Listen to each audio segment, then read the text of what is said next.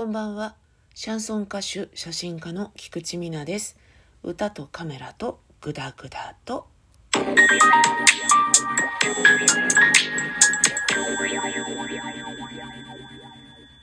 今宵は黒豆茶を飲みながらお送りしております。水ナっていう治療法ご存知ですかね。中国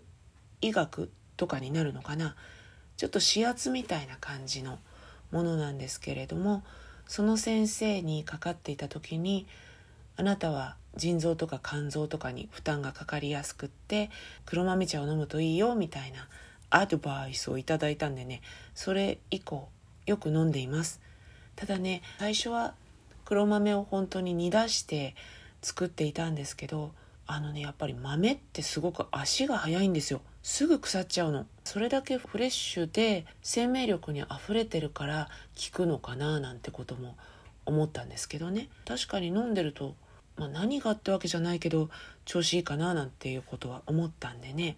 なのでそれ以降は粉末の黒豆茶を飲んでいます。今日はねなんとなんとリスナー様よりコメントを頂戴しました。ありがとうございます。とっても嬉しいです。それをご紹介しながら。コールレスポンスのようにコー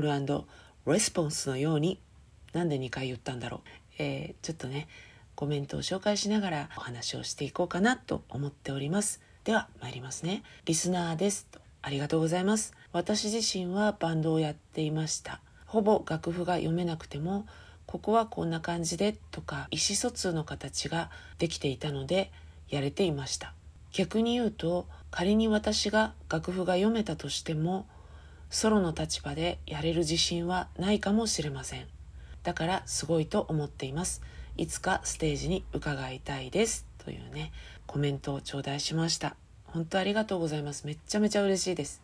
前に話したことで誤解されたくないなって思うのは楽譜が読めなきゃいけないとか読めなくてもいいとかその両方とも言ってないんですよね。っていうのはね私楽譜が読めなかった時間の方がうんとうんと長くて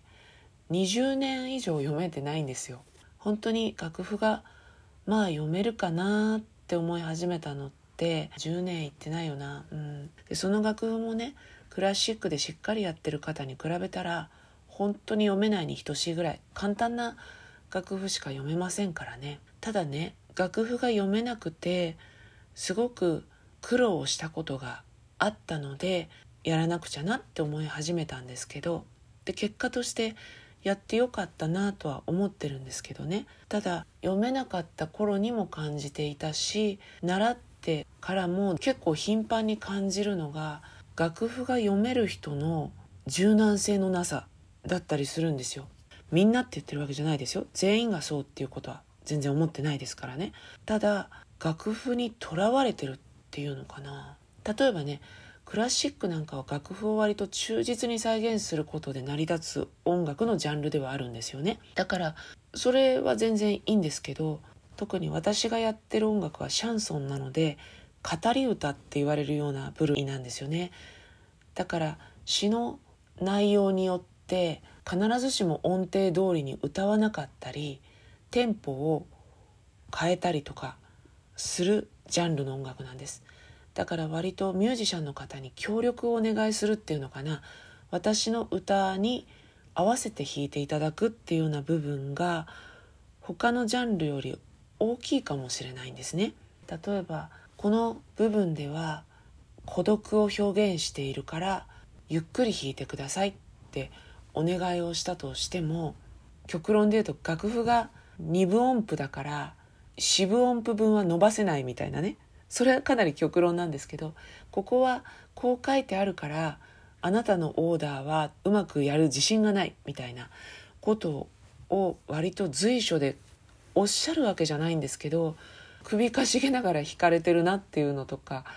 あるんですよね楽譜はこうなんできっとこれが一番なんだと思いますみたいなねなることもあってそのミュージシャンの気持ちから発せられてる楽譜の方がいいではないんですよ。楽譜にこう書いてあるからこれが正解なんだっていうような思い込みっていうのかな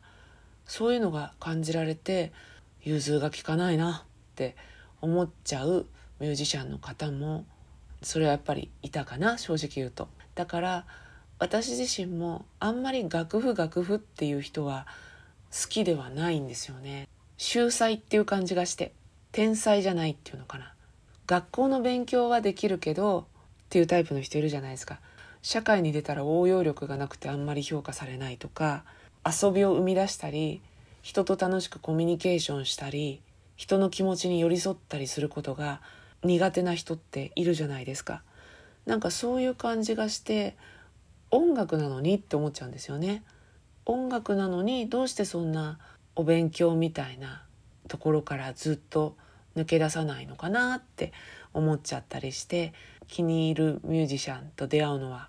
難しいんだななんて思ったりすることがあるんですよねだから私の目指すところは楽譜が読めなかった時のマインドを忘れずに楽譜を手助けにして大きくなりたいっていうかその自分の表現を完成させたいなって思うんですよ。できなかった頃の悔しさとかあとできなかったがゆえの自由さとかそういう気持ちをずっとなくしたくないなって常に思ってステージに立っていますしなんかねできる人独特の「できますせ」っていう感じとか面白くないでしょ？聞いてても。だから私は常にシャンソンとは何ぞやとか全然わからない人に楽しんでもらえるステージをやりたいんです。だから皆さんね私のステージに来てくださることがありましたら全然シャンソン初めてなんだけどとか思う必要はもうゼロですから。軽くもう気軽に来てくださったら嬉しいなと思っております。それでは今日はこの辺でコメントどうもありがとうございました。本当嬉しかったです。歌とカメラとグダグダと「